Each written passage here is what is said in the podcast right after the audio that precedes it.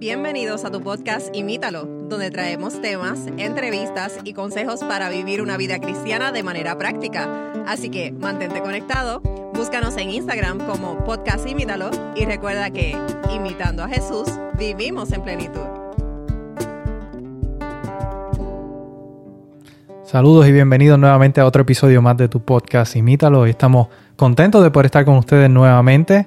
Conmigo se encuentra MacDiel. Saludos, MacDiel. Hola amigos, bienvenidos. Es, es de alegría eh, poder dirigirnos nuevamente a ustedes y vamos a estar hablando de un tema sumamente interesante. Nos encontramos ya en la semana eh, que Así popularmente se celebra, por lo menos acá en los Estados Unidos, de Acción de Gracias.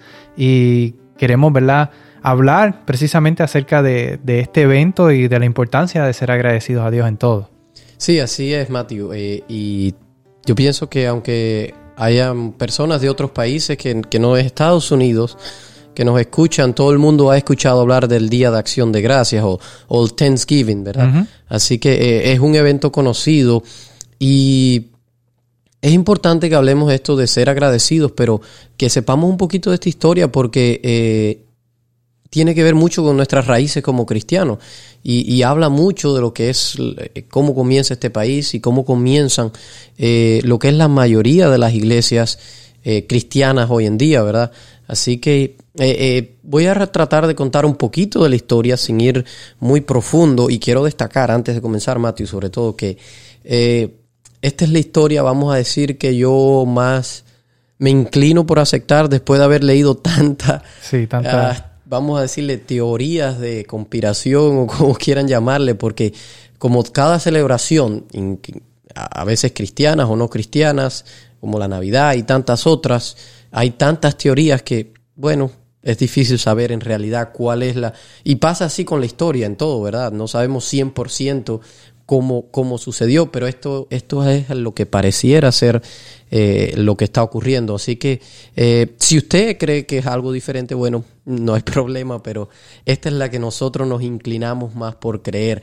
Y, y- y esta parte, eh, la- al menos la primera parte, sí todos están más o menos de acuerdo, y es que eh, se unen lo que son los cristianos de Europa, están siendo perseguidos por la iglesia dominante de ese tiempo que quiere eh, eh, eh, imponer, vamos a decir, hasta cierto punto la religión y cómo todo el mundo debía de creer y cómo todo el mundo debía de actuar. Y, no, no había libertad, esa libertad religiosa que quizás hoy hay en, en Estados Unidos y en muchos países quizás no estaba y entonces estos cristianos en su deseo de, eh, dicho sea de paso, no le permitían la lectura de la Biblia, así que ellos no, no podían ser, eh, expresar su- sus creencias abiertamente. Por lo tanto, un grupo de cristianos se reúnen eh, y deciden salir en busca de quizás una mejor tierra, en busca de América. y para esto se reúnen y salen en, en el barco conocido como el Mayflower. Eh, salen alrededor de 102 cristianos o peregrinos, también se le conoce.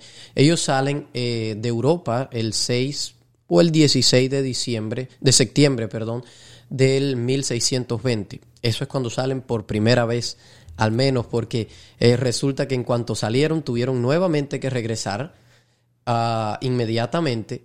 De nuevo vuelven a salir y esta vez sí avanzan un poco más. Y estaba leyendo que el barco era un poco difícil que ese barco cruzara todo el Atlántico porque no era, un barco mercante y no era el mejor barco eh, para llegar. Se demoraba muchísimo, pero estos cristianos, estos peregrinos estaban determinados a llegar. Pero ya habían avanzado, esta vez sí avanzaron un poco más, y iban a la mitad, hasta que una tormenta bien fuerte los azotó y dice que va, eh, quebró el, el main beam, lo que sería el- el, el- mástil, creo que se llama. Sí, no sé, el, nombre Eh, técnico no lo sé, claro. pero el, palo grande que va en el medio. exacto, de la vela. Eh, eh, ese lo quebró y ellos trataron de repararlo, no pudieron. El caso es que tuvieron que regresar nuevamente a Europa, a lo que les hizo atrasarse mucho más. Eh, pero nuevamente determinados vuelven. e, En esta ocasión, de hecho, se quedan algunos, dejando eh, la embarcación en 102 personas solamente que vienen eh, hasta acá, hasta lo que es eh, América o Estados Unidos, ¿verdad? Ellos desembarcan en noviembre en lo que es la ciudad de Providence hoy, en Massachusetts, y al llegar resulta que muchos de ellos mueren porque ya estaba, ya era, ya estaba cerca el invierno, ya estaba frío, y, y ellos primero se quedan en el barco y algunos salen a explorar y, no encuentran dónde desembarcar o dónde, dónde establecer, eh, dónde establecerse, eh, y, muchos de ellos murieron. Muchos de ellos murieron justo al llegar, precisamente eh, también por la falta de, de, alimento, ¿verdad? ellos comienzan a explorar los que la tierra, la nueva tierra en la que hubieran, en la que llegaron, no encontraban dónde establecerse y todos los días ellos regresaban al barco. Iban al barco, eh, o sea, bajaban del barco, exploraban un poco la tierra, buscaban algo que comer, pero dice que siempre habían, siempre tenían encuentros con los nativos y no eran encuentros muy amistosos. E incluso hubieron intercambios de disparos de acá de los peregrinos y de flechas de los, de los nativos. Eh, así que ellos siempre regresaban eh, al barco hasta que eh, por fin encuentran una, una, aldea, un lugar que estaba en elevado, había ya, estaba cortado los árboles, es decir, que ya estaba preparado como un asentamiento, ya tenían algunas estructuras levantadas, tenían madera cortada y y era una aldea que había sido precisamente limpiada. Y había sido todos los, todos los que los habitantes de esta aldea habían muerto alrededor de tres años antes por la fiebre. Es decir, que ellos encontraron algunos cuerpos enterrados, incluso algunos de estos todavía estaban en sus, en sus casas, en, sus, en sus lugares, encontraron cadáveres eh, de estas personas. Bueno, el remain, lo que son. lo que quedaba. Lo que quedaba, ¿verdad? Eh, así que para febrero ya ellos ah, eh, comienzan a sentarse en este lugar, comienzan a construir edificios, eh, comienzan a, Para febrero dice que ya habían terminado el primer edificio grande que fue, de hecho, hecho un hospital precisamente para tratar a los enfermos, pero resulta que sin comida seguían muriendo y, y a este momento quedaban solo 47 de los primeros eh, tripulantes, de los originales que se habían embarcado, solamente quedaban 47. Eh, eh, comienza ya después de febrero, comienza a calentar, el invierno pasa, ellos comienzan entonces a sembrar de lo mismo que habían encontrado en estas, en estas casas, ustedes se pueden imaginar, de los aborígenes, de los indígenas, comienzan a sembrar ese maíz, comienzan a hacer algunas cosas eh, obviamente no tan efectivo, ellos no conocían la tierra, ellos no tenían todo el conocimiento, comienzan a sembrar un poco y, ya estando en esta actividad, dice que un día eh, se les aparece un nativo de, esta, de una de estas tribus eh, que se llamaba, o era de las tribus de los Abenakis, y él ese indio, ellos inmediatamente le apuntaron las armas, no sabían con qué objetivo venía, y resulta que él les dio la bienvenida a ellos a la nueva tierra en inglés y le explicó un poco, le dijo que no todo el mundo iba a ser tan amigable como él había sido. Pero, y, resulta que este, este hombre lo que había aprendido el inglés porque tenía un gusto por las, por las cosas de, lo, de Europa. Y lo primero que le pidió fue eh, eh, un trago de alcohol o de, o de la bebida que ellos traían. Así que es un dato interesante. Al otro día, él regresa, este mismo indio regresa, o este mismo, perdón, nativo al otro día regresa con otro nativo que se llamaba Escuanto de las tribus de los Pautuxet, si lo estoy pronunciando correctamente, Pautuxet. Eh, regresa. Y este Escuanto resulta que él precisamente era de la aldea donde ellos ahora vivían. Y él había sido llevado como prisionero, como esclavo, había sido llevado a Europa desde niño, allá había aprendido el inglés, allá había estado por la mayor parte de su vida. Y él escapó y regresa nuevamente aquí a su tierra natal para encontrar que toda su aldea había sido muerta precisamente por la fiebre. Y él, por lo tanto, dominaba bien el inglés, él sí lo hablaba bien fluido y sabía. Y este indio, llamado Escuanto, o este aborigen, él entonces comenzó a enseñarle a ellos de cómo cultivar la tierra aquí, cómo, cómo hacerlo de manera efectiva, qué, qué plantas eran venenosas, eh, cómo pescar, cómo extraer de los árboles de maple, del maple, cómo extraer lo que es eh, eh, la savia y hacer sirope, hacer ciertas cosas que le iban a ser beneficiosos para ellos. aparte de enseñarles a eso, él también sirvió como un embajador y comienzan a hacer alianzas con las tribus alrededores porque eh, algunos de estos jefes o de estos caciques vieron la ventaja de que al ellos tener a, estos ingleses o a estos europeos de su parte, pues ellos podían eh, salir adelante y poderse defender mejor porque ellos tenían cañones que habían sacado del barco, tenían armas y eso los iba a beneficiar. Así que eh, ellos hicieron alianzas con las tribus alrededor de 50 millas alrededor. Eh, y ah, con estas enseñanzas que es cuánto le había dado ese año, ellos recogieron la cosecha en noviembre eh, y, les había ido muy bien en esta cosecha. Eso fue, eh, se cree, en el año 1621. Entonces el gobernador de los peregrinos, de lo que es los padres peregrinos, que se llamaba William Bradford, organizó un banquete precisamente para agradecer a Dios por, por las cosechas, para agradecer a Dios por cuán bien eh, les había ido. Y pues ellos invitan precisamente a algunos de estos nativos, incluyendo el a que era eh, el cacique de la, de la tribu de los Wampanoag. Así que, eh, y él, él también trajo a unos noventas de su gente y también ellos trajeron eh, parte para ese banquete, que ese banquete duró eh, tres días. Así que, básicamente, resumiendo la historia, así es como comienza lo que hoy conocemos como Thanksgiving. Hay algunos que también dicen que en otros lugares ya se celebraban en otras fechas eh, eh, un día de agradecimiento. Eso no, no, pienso que sea contradictorio. El caso es que este es el día que, que, se decidió aceptar y en el 1789 el presidente George Washington, por petición del, del Senado, lo ponen como un día oficial. Eh, como tal, de, de, que en ese día, y, y esto es bueno, me hace sentir feliz por cómo este país comienza con raíces cristianas, como el presidente dice que necesitamos un día para agradecer a Dios por todas las bendiciones que nos había dado. Así que eso habla mucho de nuestras raíces en este país o de las raíces de este país y cómo es, eh, eh, fue eh, raíces de cristianismo, raíces de agradecer a Dios. Así que es algo bueno que necesitamos seguir recordando y es algo bueno que al menos nosotros mantengamos una actitud de agradecimiento durante todo el año, pero que dediquemos un día en específico y más que ir un poco más allá de la comida y pensar en el en cuántas bendiciones hemos recibido de Dios. Claro, y yo creo que ese quizás es el aspecto más importante de esta festividad, no es tanto eh, la, festividad en sí misma, sino el hecho de que podamos sacar un tiempo y reflexionar y ser agradecidos. Y esto debiéramos hacerlo, como tú dices, todos los días. Todos los días. Debiéramos hacerlo constantemente porque recibimos bendiciones constantemente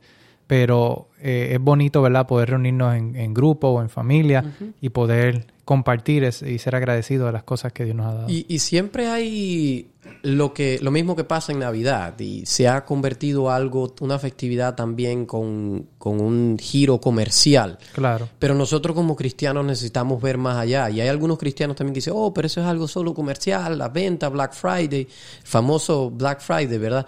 Eh, pero esto es algo comercial que no tiene que ver para mí con esta celebración. Nosotros como cristianos necesitamos ver qué es lo positivo de esto, qué es, es la parte de agradecer y no enfocarnos en lo comercial o en la comida o en las compras, en los regalos, lo que sea. Eh, necesitamos ver que es un día de agradecimiento. Claro, claro. Y, yo creo que ese es el, punto importante. Especialmente nosotros como cristianos debemos de aprender a ser agradecidos. Y ahorita hablábamos y compartíamos, eh, antes de comenzar a grabar, eh, si, y me dabas un ejemplo. Y si yo te llamo y te digo, eh, mira, te voy a pagar eh, la renta de tu casa, la hipoteca de tu casa por un año, ¿en qué momento yo, yo, te daría las gracias? ¿En ese momento o después que reciba el último pago?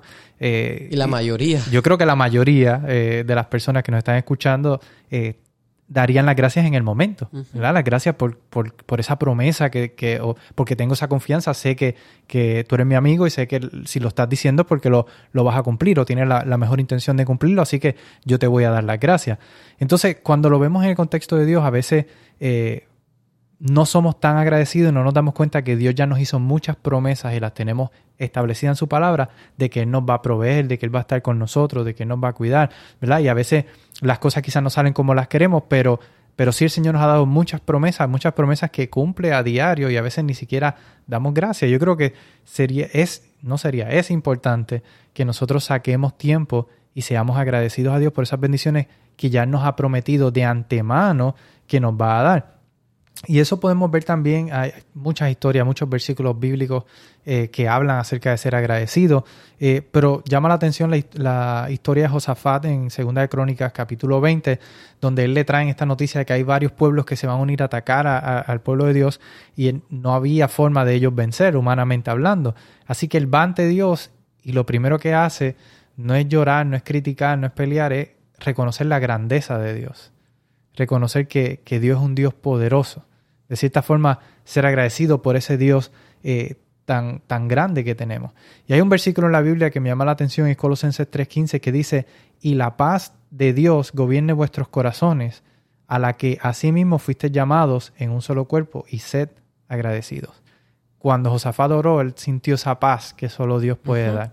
Y solamente en ese momento puede uno eh, ser agradecido reconociendo que contamos con un Dios Hay algo interesante eh, en esta oración de Josafat y es el orden y les invitamos que ustedes la busquen y la lean y estudien porque esto les va a dar a ustedes una oración eficaz y porque la Biblia dice que todo lo que pidamos lo vamos a recibir, pero yo pienso que tiene que llevar el orden que llevó Josafat. Y es que él, él comienza alabando a Dios y la alabanza también es una forma de agradecimiento, ¿verdad, Matthew? Así que él comienza recordándose él mismo y, y me llama la atención como lo dice en inglés. En inglés dice que Josafat reúne a la asamblea, reúne todo el pueblo y comienza a orar en voz alta. Eso no lo dice en español, pero en inglés dice que comienza a orar en voz alta eh, y es por, para que todo el pueblo también fuera parte de esto y escuchara. Y él comienza a recordarse él y a recordarle al pueblo cuán grande es Dios. Es decir, cuando nosotros estamos pasando por una situación difícil y, y, obviamente queremos que Dios nos libre de esa crisis, nos ayude a salir de esa crisis, bueno, en vez de nosotros concentrarnos en cuán grande eh, es este problema, cuán grande es mi crisis, necesitamos concentrarnos más cuán grande es nuestro Dios, cuántas maravillas Él ha hecho en el pasado y, eso va definitivamente a disminuir el tamaño de, nuestro, de, nuestra, de nuestros problemas.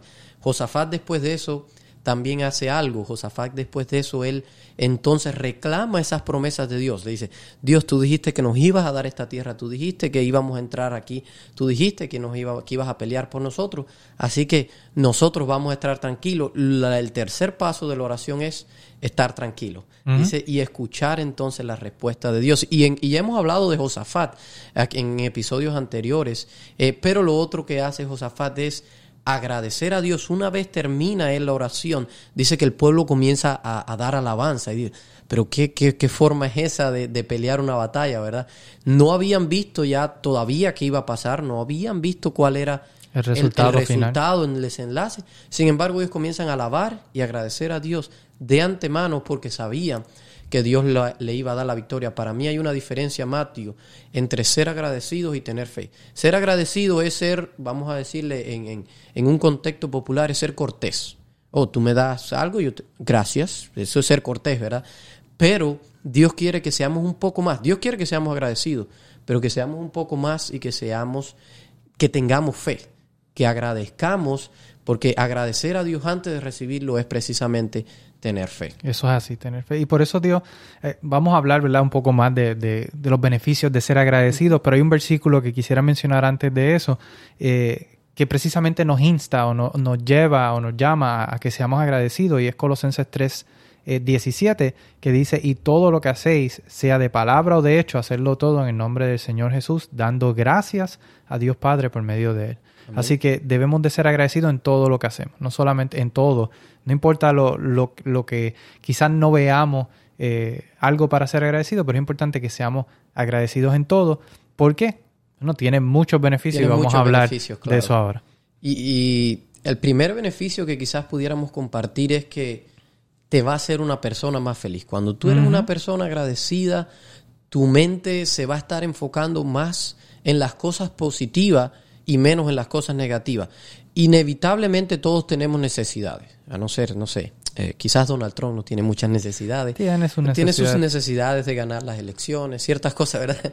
Ah, pero bueno, eh, en, en, realidad es que todos tenemos necesidades, pero todos también tenemos bendiciones. El ser agradecido va a hacer que tú te enfoques más en esas cosas positivas que tú estás teniendo y menos en las cosas negativas. Por ende, vas a ser eh, una persona más, más feliz. Y se hizo un estudio interesante de los países más felices del mundo y casualmente no eran los países más ricos, no eran los países del primer mundo. Digo casualmente, sorprendentemente, ¿verdad? No eran los países más ricos, sino eran los países donde las personas eran más agradecidas. Y eso es así. Y, yo pienso que la necesidad, a veces pensamos necesidad solamente en el aspecto económico, pero hay necesidad emocional, claro. hay necesidad espiritual, hay tanta necesidad y todos tenemos necesidad, ¿verdad?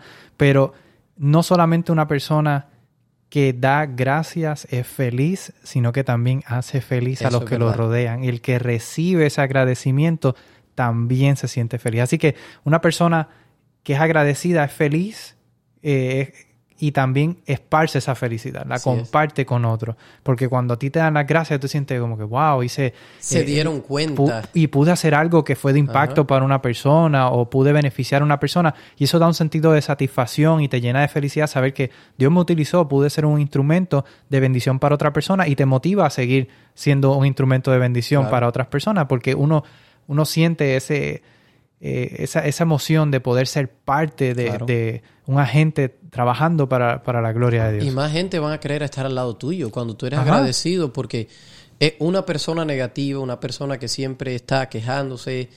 Nadie quiere estar cerca de esa persona, pero, pero todo el mundo quiere estar cerca de alguien que es agradecido y que se da cuenta eh, de las personas que tiene alrededor. Y quizás pudiéramos mencionar como número tres que obviamente va a fortalecer las relaciones, ya sean las relaciones entre amigos, entre personas, incluso con nuestro cónyuge. A veces pensamos que todo lo que nos hacen es, eh, ese es su deber, tiene que cocinarme. No, pero necesitamos ser agradecidos por esas cosas que, que, aunque sea nuestro cónyuge, lo está haciendo por amor. Por amor, exactamente. Y, y, y con Dios también pasa de la misma manera. Imaginémonos que ahora con un amigo terrenal, yo siempre, vamos a decir que yo siempre voy a donde Matthew, oye Matthew, me hace falta que me lleves aquí.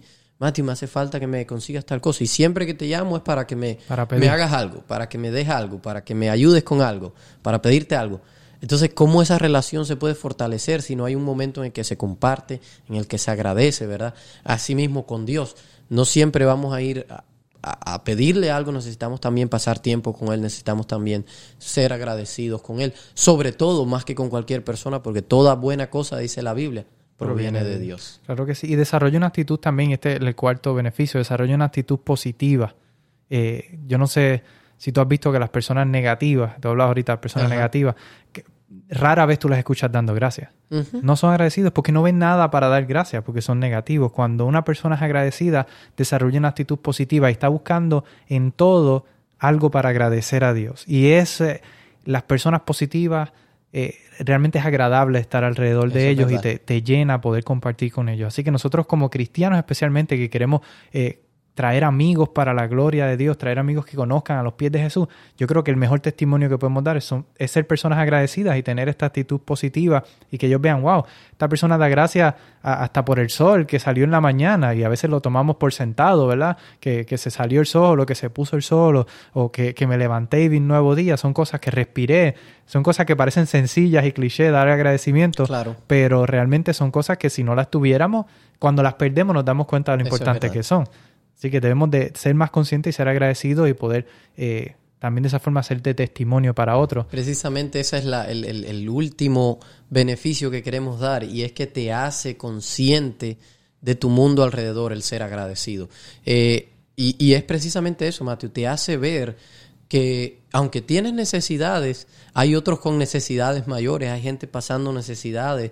Y, y te comentaba ahorita cómo a veces nos quejamos por cosas como oh, mira qué cantidad de ropa tengo por lavar, pero no nos damos cuenta que esas cosas que tenemos por lavar no significa que tengo personas que me aman alrededor, tengo unos hijos, tengo una, un esposo, una esposa que tengo está a mi ropa, hay gente que tengo ropa. escasea de ropa. Exactamente, o, o mira que como tengo desastre en esta casa, bueno, significa que tienes un techo en el cual cubrirte, por lo tanto, te hace consciente de cuán, cuántas bendiciones tú estás teniendo y cómo otras personas no tienen bendiciones. Eso es así. Y yo creo que algo que quizás no se pudieran preguntar las personas que nos escuchan es, pero ¿cómo puedo ser agradecido si no veo eh, nada para ser agradecido? O ¿cómo puedo ser agradecido en medio de una situación difícil?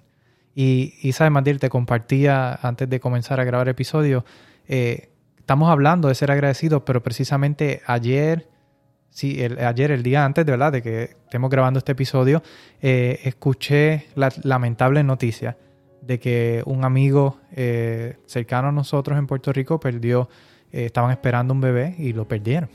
Y, y yo me pongo a pensar cómo una persona puede ser agradecida en medio de una situación como esa. Cómo una persona puede, eh, en medio del dolor, del sufrimiento, de la pérdida de un ser querido, de la pérdida, en este caso, de, de su primer hijo o hija, cómo puede ser una persona agradecida en medio del dolor. Y hay un versículo que me llama mucho la atención que está en Isaías 55, 8 y 9. Y dice el Señor, mis pensamientos no son los pensamientos de ustedes, ni mis caminos, ni sus caminos son mis caminos, declara el Señor. Porque como los cielos son más altos que la tierra, así mis caminos son más altos que sus caminos, y mis pensamientos más altos que sus pensamientos. Hay un pensamiento que no está en la Biblia, está en un libro eh, que me encanta mucho y dice eh, que Dios nos conduce, que Dios conduce, perdón, Dios no conduce a sus hijos de otra manera que la que ellos elegirían si pudieran ver el fin desde el Así principio. es.